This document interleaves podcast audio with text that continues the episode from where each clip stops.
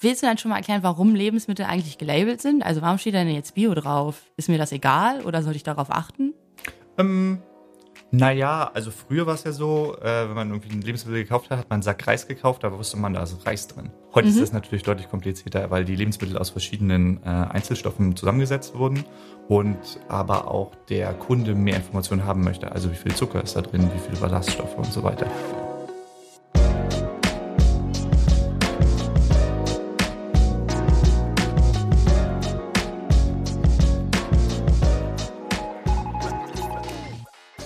Herzlich willkommen und guten Tag zu einem Koro-Podcast der ganz besonderen Sorte. Denn ihr kennt unseren Gast ziemlich gut heute. Er musste sich schon der ein oder anderen Instagram-Story von mir fügen. Und ähm, ja, das heißt, ihr kennt auch schon das Gesicht hinter dem Mikrofon. Und zwar ist es niemand Geringeres als äh, Dr. Marc Jurat. Dürfen wir dich eigentlich schon Doktor nennen? Ähm, ich glaube, technisch ist das möglich, ja. Jawohl. Also, ähm, es gibt jetzt einen Doktor bei Coro. Sachen gibt's, die gibt es jetzt tatsächlich. Ähm, ja. Erzähl mal, Marc, wie geht's dir? Wie geht's dir? Herzlich willkommen bei uns im Podcast in diesem wundervollen Abstellraum bei Coro, den du wahrscheinlich noch nie von innen gesehen hast. Aber heute darfst du drin sitzen. Doch, ich hatte hier schon viele Meetings. Ich finde, es ist so klein und kuschelig, da hat man gerne Meetings mit Leuten. Ich finde es eigentlich ganz schön hier. Ja, sehr gut. Das freut mich doch. Ähm, und ja, willst du sagen, worum es heute geht? Soll ich sagen, worum es heute geht? Weil es eine ganz spannende Sache, die ich mir tatsächlich selbst ausgedacht habe. Ähm, dann sag ich das einfach mal. Guckst mich jetzt so fragend an. Ähm, und zwar geht es um Lebensmittellabeling. Das heißt Fairtrade, äh, Bio, MSC, all das, was es gibt. Und dazu willst du uns heute ein bisschen mehr erzählen. Ähm, aber vielleicht sagst du erstmal, wer du bist, wo du herkommst, was du bei Coro machst. Ja, mein Name ist Marc Jurat, ich bin 28 Jahre alt und ich stamme gebürtig aus Neubrandenburg. Das ist eine Stadt ungefähr zwei Stunden nördlich von Berlin. Ist so die klassische Antwort auf so eine Frage. ähm, bei Coro bin ich der Leiter des Qualitätsmanagements und das mache ich jetzt seit fast einem Jahr und versuche hier nach und nach aufzubauen, dass äh, alles nach den Qualitätsstrukturen läuft, nach denen es eigentlich schon immer laufen sollte. Und damit beschäftigen wir uns dann auch äh, mit verschiedenen Zertifizierungen und Labels für unsere Produkte. Im Augenblick sind ja viele Produkte von uns schon äh, Bio-zertifiziert, einige haben das Vegan-Logo drauf und jetzt überlegen wir uns, äh, was für Labels sind eigentlich noch wichtig, nach welchen Labels äh, sucht eigentlich der Kunde und was bedeuten die eigentlich? Ja, sehr gut. Das war ja ein sehr äh, guter Einstieg. Danke dafür. Willst du dann schon mal erklären, warum Lebensmittel eigentlich gelabelt sind? Also warum steht denn jetzt Bio drauf? Ist mir das egal oder sollte ich darauf achten? Ähm, naja, also früher war es ja so, äh, wenn man irgendwie ein Lebensmittel gekauft hat, hat man einen Sack Reis gekauft, da wusste man, da ist Reis drin. Heute mhm. ist das natürlich deutlich komplizierter, weil die Lebensmittel aus verschiedenen äh, Einzelstoffen zusammengesetzt wurden und aber auch der Kunde mehr Informationen haben möchte. Also wie viel Zucker ist da drin, wie viele Ballaststoffe und so weiter. Und das ist eigentlich rechtlich schon relativ gut äh, gelöst in der Lebensmittelinformationsverordnung. Was muss man alles draufschreiben? Ähm, das ist aber alles ganz viel Kauderwelsch, ganz viele äh, Informationen, die der Kunde irgendwie so ein bisschen dechiffrieren muss. Und bei Labels ist es relativ einfach, wenn da irgendwie das Biologo drauf ist, dann denkt der Kunde zumindest zu wissen, was genau dahinter steht. Und das macht es irgendwie viel einfacher, dann diese Informationen zu verarbeiten. Okay, also Labels wurden damit dann irgendwie eingeführt, weil der Kunde ein bisschen schlauer geworden ist, ein bisschen mehr darüber wissen will, okay, was packe ich überhaupt in meinen Körper, was ist drin in dem, was ich esse ähm, und vielleicht auch Thema GMO und äh, Pestizide und sowas alles, weil auch die Nachfrage nach Lebensmitteln ähm, viel größer geworden ist und man da ein bisschen differenzieren möchte, okay, was ist wirklich noch naturbelassen und was nicht. Genau, also die Lebensmittelinformationsverordnung sagt eigentlich nur die harten Fakten zu dem Produkt, was ist drin, äh, welche Eigenschaften hat das. Was uns aber als Kunden viel mehr interessiert, ist das Storytelling davor und dahinter. Also wo kommt das Produkt her, wie wird es angebaut und so weiter. Und die Informationen sind im Augenblick rechtlich nicht so richtig äh, geregelt und deswegen haben sich da schlaue äh, Companies gedacht, oh, da äh, etablieren wir einen Standard, äh, der sich um diese Sachen kümmert. Okay, cool. Und ähm, was gibt es da dann so für Labels? Also es gibt bestimmt mehrere und sehr, sehr viele, aber einmal die wichtigsten, die berühmtesten und berüchtigsten Labels, auf die man so achtet. Also es gibt ganz, ganz viele Labels. Äh, die Frage ist, welche sich durchsetzen, weil prinzipiell ist es so, bei solchen Labels, die kann man nicht umsonst einfach aufdrucken, sondern die muss man anmelden. Das heißt, da ist eine ganze Menge Geld zu machen. Das heißt, Biologos, wenn man nur an Biologos denkt, kann man sich da irgendwie mit acht bis zehn verschiedenen Biologos irgendwie beschäftigen. Durchgesetzt in Deutschland hat sich das äh, deutsche Biosiegel, also dieses achteckige Ding, oder auch das europäische Biosiegel, was ungefähr das gleiche ist. Das ist dann ähm, so eine Flagge mit äh, einem Blatt und ganz vielen Sternen drauf. Ähm, das sind so die beiden wichtigsten Bio-Logos. Äh, Aber warte gibt. ganz kurz, da muss ich mal kurz einwerfen. Bedeuten die dann was Unterschiedliches? Also wenn ich jetzt sage, es gibt zehn verschiedene Biosiegel und die unterscheiden sich alle in irgendwelchen Komponenten? Also gibt es ganz viele verschiedene äh, Sachen, die man da irgendwie haben kann. Ähm, also Bio ist zum Beispiel, ähm, wenn man, wir fangen nochmal anders an. Mhm. Ähm, zwei Sachen, die man irgendwie relativ gut unterscheiden kann, äh, wenn es um Bio geht. Es gibt Bio, also das europäische Bio, und es gibt Demeter. Ähm, das ist nochmal so ein Speziallabel, wenn es in die Bio-Richtung geht. Und äh, die haben unterschiedliche Anforderungen. Beispielsweise, wenn man Tiertransport hat, also tierische Produkte, ähm, dann dürfen die, äh, wenn es Demeter-Qualität ist, nur maximal 200 Kilometer gereist sein von Aufzucht zur Schlachtung. Äh, Wenn es um das normale Biologe geht, können die bis zu sechs Stunden im Auto gesessen haben. Oh, wow. Okay. Und das weiß ich ja als Normalverbraucher überhaupt nicht, wenn ich jetzt darauf gucke, was da überhaupt der Unterschied ist und denke mir einfach so, ja, ist beides das Gleiche, finde ich cool, kaufe ich. Ja, absolut. Das ist der Vorteil von diesen Logos. Also es sind schnell verständliche Informationen, wenn man sie einmal gehabt hat. Also wenn man denkt, oh, Bio, das ist gut, dann ist das auch vollkommen in Ordnung. Äh, wenn man sich aber näher damit beschäftigt, ist der Unterschied zwischen verschiedenen Biologos dann äh, doch nochmal entscheidend. Also als Endkunde müsste man sich einmal mit diesen Logos beschäftigt haben, bevor man ihnen vertraut, was nicht so zwangsläufig gegeben ist. Äh, aber im Augenblick macht es das für die Leute schon ein bisschen einfach, oh, da ist irgendein Logo drauf, da steht Bio drauf oder glutenfrei. Das muss gut sein. Naja, zum Glück bist du ja jetzt hier und ähm, du bist da, um die Koro-Verbraucher aufzuklären. Äh, weg von Bio, was gibt's noch? Ähm, Bio ist schon mal ein ganz großer Markt ähm, und dann kann man äh, noch in die Richtung gehen Gluten, glutenfrei. Ähm, das ist für einige Leute, die dann irgendwie äh, allergisch gegen Gluten sind, äh, relativ wichtig.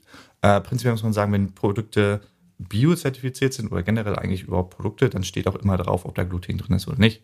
Ähm, um das für Leute einfacher zu machen, kann man sich jetzt irgendwie auch äh, mit dem glutenfrei-Logo zertifizieren lassen. Kostet Geld, ist dann aber für Leute, äh, die darauf achten, dann irgendwie einfacher zu erkennen.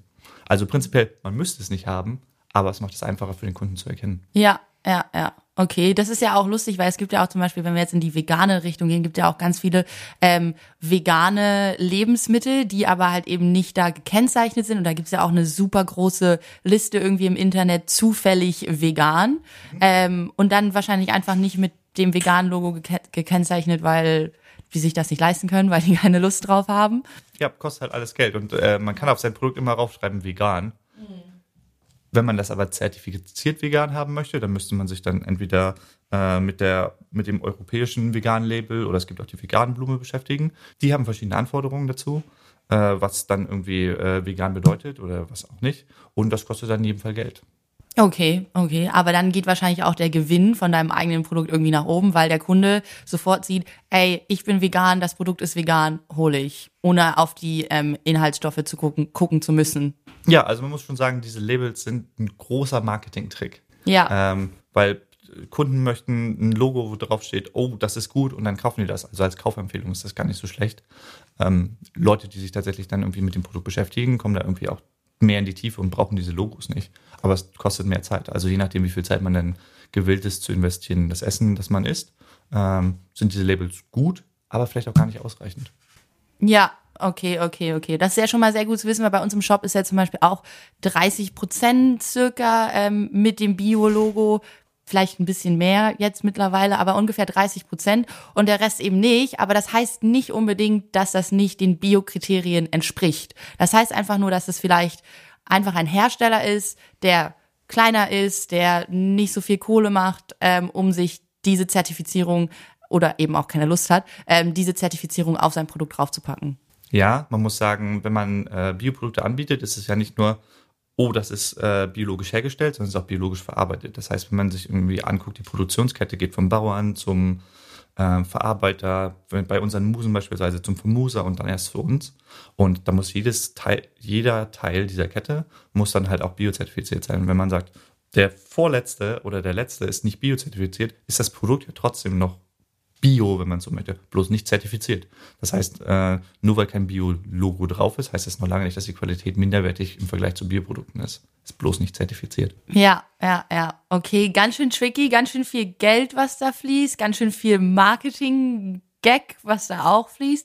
Ähm, ansonsten hatten wir jetzt Bio, glutenfrei, vegan ein bisschen angeschnitten. Ähm, wie sieht's aus mit Fairtrade? Das finde ich auch immer ganz interessant. Genau, Fairtrade sagt quasi gar nichts über das Produkt an sich aus, also ob das jetzt gute Qualität ist oder schlechte Qualität, sondern eigentlich nur die Art und Weise, wie mit den ähm, Anbauern und Verarbeitern umgegangen wird. Also da einigt man sich dann darauf, dass man deren quasi, denen quasi faire Löhne bezahlt und kann das dann äh, zertifizieren lassen, wird dann auch wieder irgendwie durch eine externe Behörde äh, kontrolliert. Die verdienen da ein bisschen dran mit, aber es sieht dann halt besser aus und man fühlt sich gut, dass äh, man beispielsweise Kaffee kauft, der äh, bessere Arbeitsbedingungen für die Anbauer hat und dann kann man sich damit ein gutes Gewissen kaufen. Ah, okay, okay, okay, okay, sehr gut. Was ja eigentlich auch schon, wenn man sich das überlegt, ähm, ziemlich viel über diese Welt aussagt, dass wir dazu jetzt ein Label brauchen, um unsere ähm, Arbeiter fair zu bezahlen, beziehungsweise ähm, nach außen hin äh, irgendwie sichtlich zu machen, dass wir unsere Arbeiter fair bezahlen. Aber das nur eine kleine Anmerkung meinerseits. Ähm, und kann ich denn, ähm, hast, du hast jetzt schon das ein bisschen angeschnitten, aber kann ich denn auch wirklich in Deutschland immer darauf vertrauen, wenn das Bio ist, wenn das vegan ist, wenn das gelabelt ist ohne Ende, dass das auch wirklich drin ist? Die Frage ist, was meinst du mit, was da drin ist? Denn ähm, ja, wenn da Bio draufsteht, ist das Bio-Qualität. Was verbirgt sich dahinter bloß? Also muss sagen, ähm, alle Sachen, wo es Labels gibt, die werden extern zertifiziert. Also da kommt jemand dann in die Firma, guckt sich an, dass das alles nach den Standards ist, die da äh, ablaufen sollen, guckt in die äh, Lager rein, äh, wird das vernünftig gelagert, äh, werden die richtigen oder werden keine Pestizide beispielsweise verwendet, äh, sind die Düngermittel, die verwendet werden dürfen, die richtigen und so weiter. Also in Deutschland und auch in der Europäischen Union kann man sich da irgendwie schon drauf verlassen. Okay, okay. Aber ansonsten so ein weltweites ähm, Abkommen gibt es da jetzt nicht. Also wenn ich jetzt zum Beispiel, weiß ich nicht, nach ähm, Aserbaidschan reise ähm, und da irgendwie fünf Euro mehr für einen Apfel zahlen soll, weil die da einen Bio-Sticker draufgeklebt haben, könnte es sein, äh, dass der vielleicht nicht Bio ist. Ähm, die Frage ist auch, ob du das Bio, den Bio-Sticker erkennst, weil man muss schon sagen, ähm, das Biologo, das wir in der Europäischen Union verwenden, ist nicht das gleiche, das die in den USA oder Aserbaidschan verwenden. Mhm. Kann aber durchaus sein, Aserbaidschan noch in relativer Nähe zu Europa, dass die äh, ein Abkommen haben, dass sie irgendwie dasselbe Logo benutzen. Aber es ist auf jeden Fall schwierig zu erkennen, was dann tatsächlich Bio ist und was da für ein Label raufgeklebt wurde. Denn prinzipiell können wir uns jetzt auch das Koro Bio Logo ausdenken, das auf alle unsere Produkte rauf, raufkleben. Und äh, ob die Kunden jetzt erkennen, ob das jetzt irgendwie nach irgendeinen Standards hergestellt wurde, äh, ist dann jetzt auch fraglich. Okay, okay, okay. Ähm, sehr spannend und ähm, ein Thema, was ich vielleicht auch noch anschneiden wollte, ähm, war das MSC-System. Kannst du dazu mal kurz was sagen? Weil da geht es ja dann eher ähm, um äh, die Fische, Fischereien, ähm, ja. Ja, da können wir gerne drüber reden. Also MSC steht für Marine Steward Council äh, und die kümmern sich per se darum, äh, dass Fischerei irgendwie nachhaltig gemacht wird. Also ähm, dass vernünftige Preise gezahlt werden und aber auch, dass ähm, die Fischfangquoten eingehalten werden, ähm, für Fische spezifisch äh, ein weiteres Label, das man da anwenden kann. Ähm, ja, sehr interessant auf jeden Fall. Um jetzt noch mal ein bisschen aktuellen Aufhänger hier mit reinzubringen in das wunderbare Gespräch mit dem Marc. Ähm, Nutri-Score. Habe ich letztens was drüber gelesen. Soll jetzt irgendwie auch als Label hier eingeführt werden. Ist ja quasi irgendwie so eine Ampel, die mir dann erzählen soll, ist das gut für mich oder nicht. Ähm, Sag mal was dazu. ja, die Frau Klöckner, unsere Bundesministerin für Ernährung, Landwirtschaft und Verbraucherschutz, äh, hat sich dann auch entschieden, jetzt die Nutri-Score-Skala einzuführen. Ähm, die geht damit um, wie dann Lebensmittel eingeschätzt werden, je nachdem, ob die gesünder oder weniger gesund sind. Früher gab es auch schon mal äh, Überlegungen, dass man so eine Lebensmittelampel einführt. Das heißt, verschiedene ähm, Parameter wie ähm, Zucker, Fett und so weiter wurden dann in Rot, Gelb oder Grün gekennzeichnet. Äh, ob die jetzt über dem Bedarf des Menschen sind oder unter dem Bedarf äh, oder zumindest der empfohlenen Tagesmenge sind. Ähm, das war zu kompliziert für die Nutzer und hat sich irgendwie nicht so richtig durchgesetzt. Und jetzt haben wir den Nutri-Score entwickelt.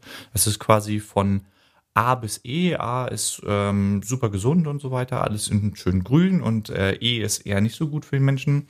Ähm, Das ist ein relativ kompliziertes System, wie dann irgendwie Dinge gescored werden. Äh, zum Beispiel äh, sind hoher Energiegehalt, Zucker, Fett und Salz schlecht und äh, hoher Proteinanteil, Ballaststoffe, äh, Obst, Gemüse, Nüsse und so weiter sind gut und das wird dann intern so ein bisschen verscored äh, und dann kriegt, kommt am Ende ein Wert drauf, der dem Menschen dann irgendwie sagen soll, das ist gut oder schlecht. Okay, okay. Aber das ist ja auch sehr verallgemeinert. Ne? Absolut. Weil ich meine, ich klar kann ich jetzt einen Apfel essen und das wäre dann irgendwie Bereich A. Aber wenn ich dann den Rest irgendwie nur E esse, ist das ja auch, also, und jeder Mensch ist ja auch irgendwie ein bisschen individuell in die Richtung hin. Also ich bin ja zum Beispiel ähm, knappe 1,85 groß. Ähm, 57 Kilo? Aber sicher 57 Kilo in meinen Träumen. Ähm, nee, aber ich brauche ja dann auch irgendwie einen ganz anderen Kalorienwert und vielleicht auch so an sich andere Werte. Wenn ich jetzt trainieren gehen würde, bräuchte ich vielleicht ein bisschen mehr Eiweiß und vielleicht auch ein bisschen mehr Kohlenhydrate, um Energie zu haben. Also sehr verallgemeinert hört ja, sich das für mich an. Absolut, aber das ist genau das, was diese Labels halt immer sind, eine Verallgemeinerung. Und wer sich mehr damit auseinandersetzen möchte, müsste sich die Einzelwerte angucken, das selber evaluieren. Aber die Idee dahinter ist, dass man das vereinfacht und äh, man mit einem Blick sagen kann, das ist ein gesundes oder ein weniger gesundes Lebensmittel. Okay, wow. Ähm, also ja, man hat jetzt auch schon ein bisschen ähm, rausgehört, äh, was du denn so von äh, Labeln hältst. Aber kannst du das nochmal? Also, weil du bist ja jetzt auch ein bisschen hinter der Geschichte. Du beschäftigst dich ja auch damit, gerade dass wir hier bei Chorus mit Choro mit den ähm, richtigen Labels ausgestattet werden, dieses und jenes. Allgemein findest du, das ist jetzt eine gute Sache, das ist eine schlechte Sache? Ähm, Prinzipiell ist es eine gute Sache. Heutzutage sind, leben wir in einer Welt, in der alle Informationen, die wir so haben, sind sehr, sehr viele Informationen. Deswegen müssen die irgendwie so bite-sized verpackt werden. Kleine, kleine Informationen, einfach zu verstehen. Ähm, das macht das für den Endkunden ein bisschen einfacher. Dass da am Ende irgendwie mehr hintersteckt, äh, ist irgendwie immer klar. Und jemand, der der Ahnung von dem Produkt haben möchte, der sollte sich damit auch beschäftigen. Wenn es jetzt in Richtung Nutri-Score geht und auch die anderen Labels, die sind halt freiwillig. Die kann man drauf machen, muss man aber nicht. Und beim Nutri-Score speziell ist es so, wer halt irgendwie Chips verkauft, die per se, weiß ja auch jeder, nicht gut für dich sind oder zumindest nicht gesund, ähm, die müssen das halt nicht raufmachen. Das heißt, ähm, es kann ja in die Richtung gehen, dass irgendwie alle Leute ihren Nutri-Score raufmachen, wenn sie gut sind und wenn sie nicht gut sind, dann lassen sie es weg. Und der Kunde denkt, naja, ist wie ein Biologo, ist halt drauf oder nicht. Ähm, wenn man das allgemein verpflichtend machen würde, dann wäre es halt schon, dass man irgendwie die schwarzen Schafe dann irgendwie brandmarkt und die dann äh, in der Zug, im Zugzwang sind, äh, ihre Rezeptur zu verbessern. Aber man muss auch sagen, Chips in gesund anbieten wird halt in jedem Fall schwierig. Und das ist halt mal die Frage, äh, wer, wer macht das dann da freiwillig rauf? Ja, ja, ja. Und glaubst du denn, dass Nutri-Score sich äh, besser durchsetzen wird als die Ernährungsampel? ja, also ich denke, kurzzeitig wird es auf jeden Fall mehr geben, weil die äh, Ampel gibt's ja gar nicht. Also heutzutage nicht mehr. In Großbritannien haben sie die Ampel schon seit Jahren, da steht dann überall drauf, was gut und schlecht ist. Aber man muss dann sagen, äh, wenn man ein Stück Kuchen kauft, ist halt alles rot. Und das weiß man ja auch vorher, dass das alles rot sein wird, weil es halt nicht so ganz gesund. Ob das jetzt am Ende diese Aufklärungswirkung für den Kunden hat, wird sich dann zeigen. Ähm, ist aber relativ einfach zu verstehen. A ist gut, E ist schlecht, alles dazwischen so mittel. Ähm, aber am Ende muss man dann schon sich selber entscheiden, äh, was für Lebensmittel möchte ich eigentlich essen. Ja, das ist doch ein wunderbarer Schlusssatz, den du hier gebracht hast. Ähm, vielen lieben Dank. Ähm, es war sicherlich ein bisschen ähm, schwer, diese ganzen großen Informationen irgendwie vereinfacht darzustellen. Und genau das versuchen ja Labels irgendwie auch, ganz komplizierte Informationen einfach für uns darzustellen. Manchmal klappt das, manchmal klappt das nicht wir müssen uns immer noch selbst damit beschäftigen, was wollen wir gerne essen, vielleicht auch mal ein bisschen in unseren Körper reinfühlen, was tut denn überhaupt unserem Körper gut, wonach fühlen wir uns gut, wonach nicht. Ähm, Labels helfen da bestimmt ein Stück weit, äh, können aber sicherlich nicht alles äh, darstellen, äh, was hinter so einem Lebensmittel und vor allen Dingen in so einem Lebensmittel steckt. Das habe ich jetzt daraus gezogen. Vielen lieben Dank, äh, dass du dich ins kleine Kämmerchen mit mir gesetzt hast, Marc. Ähm, und ja, wir werden dich auf jeden Fall noch in ein paar Instagram-Stories sehen sehen, äh, wenn du Lust drauf hast. Aber auch wenn du keine Lust drauf hast. Mach das ja sowieso immer. Das ja meistens. Ja, naja, gut, okay. Ähm, ja, aber danke, Marc, dass du da warst. Äh, ich hoffe, alle Zuhörer und Zuhörerinnen konnten ein bisschen was daraus ziehen und ein bisschen was von deinem Wissen äh, sich aneignen und daran zerren. Und ja. Vielen Dank, dass ich hier eingeladen wurde. Ja, kein Problem. Und wir sehen bzw. hören uns zum nächsten Podcast, bei dem wir noch nicht sicher sind, um was es dann gehen soll. Falls ihr irgendwelche Ideen habt, dann schreibt uns gerne auf Instagram. Das ist auch immer ganz interessant. Was wollt ihr denn überhaupt wissen? Was ist interessant für euch? Ähm, und ja, Wenn Julia, Ihr noch, wenn ihr noch weitere Fragen habt, könnt ihr uns auch gerne schreiben. Ja, könnt ihr dem Marc eine E-Mail schreiben? nee, schreibt uns auf Instagram. Ich gebe das super gerne an den Marc weiter, äh, weil das ist ja ein super interessantes Thema. So, und jetzt ohne Verzüge verabschiede ich mich. Julia, over and out. Tschüss.